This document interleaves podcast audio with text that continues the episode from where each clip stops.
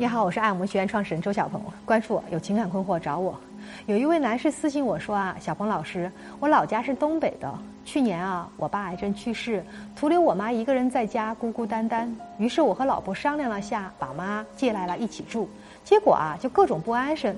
这不是快入冬了吗？那天呢，我和媳妇儿去商场置办过冬的衣物，她买了我的、她的和孩子的，唯独我妈妈的衣服啊，她提都不提。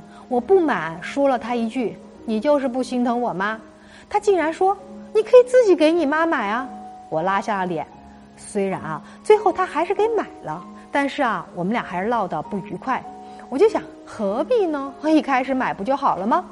回到家啊，我妈责备我们不和她说一声就乱给她买。她不喜欢这个衣服的花色，我老婆就说你儿子非得给你买。我说啊，这花色可是你挑的，你给我妈买一件衣服一点都不上心。然后啊，我妈和我老婆就又因为一件衣服变脸了。哎呀，我真的是太难了，小鹏老师啊，您赶紧救救我吧！看完这封私信啊，我想说，这位男士，真的不是我说你，用你们的东北话来说，你就是太虎了。你这情商，你这张嘴，真是唯恐天下不乱。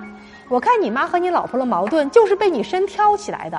别的不说了，我就从你例举的商场买衣服这件事情来分析，你明显的犯了两个错误。第一，你有一个明显的思维误区，就是把孝顺母亲的义务推到了老婆身上。你说你想接你妈妈来住的时候找媳妇儿商量的，你媳妇儿答应了。这说明你媳妇儿是挺通情达理的一个人，而关于孝顺，说白了，你才是你妈的儿子，你父母养大的是你，不是你媳妇儿。你做媳妇儿的孝敬公婆是应该的，但你才是孝顺你妈妈的首要责任人。所以去商场买衣服这件事儿，他给你、给孩子都买了衣服，没提给你妈妈买衣服的事儿，那你没有温和的说一句，哎，顺便也跟咱妈买一件吧。你反而还拉黑脸责备他，你就是不心疼我妈？你这么说话多伤人啊！那第二个，你有一个很蠢的做法，就是当着你妈的面揭你老婆的短儿。你妈不喜欢你们给她买的衣服，这时候你媳妇儿推到你身上。这么说虽然不是最聪明的说法，但也不失为一个缓兵之计。毕竟亲妈对亲儿子犯了小错是不会继续挑剔的。如果你懂点事儿，就应该附和老婆说：“哎呀妈，这是我亲自给您挑的，您不喜欢，哎，要不我拿去换。”但你非但不附和，还引战说：“哎呦，这媳妇就是媳妇挑的，挑的时候还不走心。”我就问你，你图啥？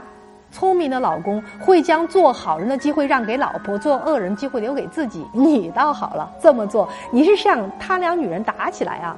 所以啊，在你这低情商操作之下。这婆媳关系才会不和谐，所以现在你倒该好好学习怎么处理了。那在我的公众号周小鹏里面，就有一个如何用高情商化解婆媳矛盾的课程，一共十节，主要是给女性听的。但是我觉得作为男人的你也该听听了。当然了，如果正在看视频的你也有类似的困惑，那你们可以直接私信我“高情商”三个字，获得我的帮助。听完这个案例，你有收获吗？关注我，私信我，让我帮你握紧属于自己的幸福。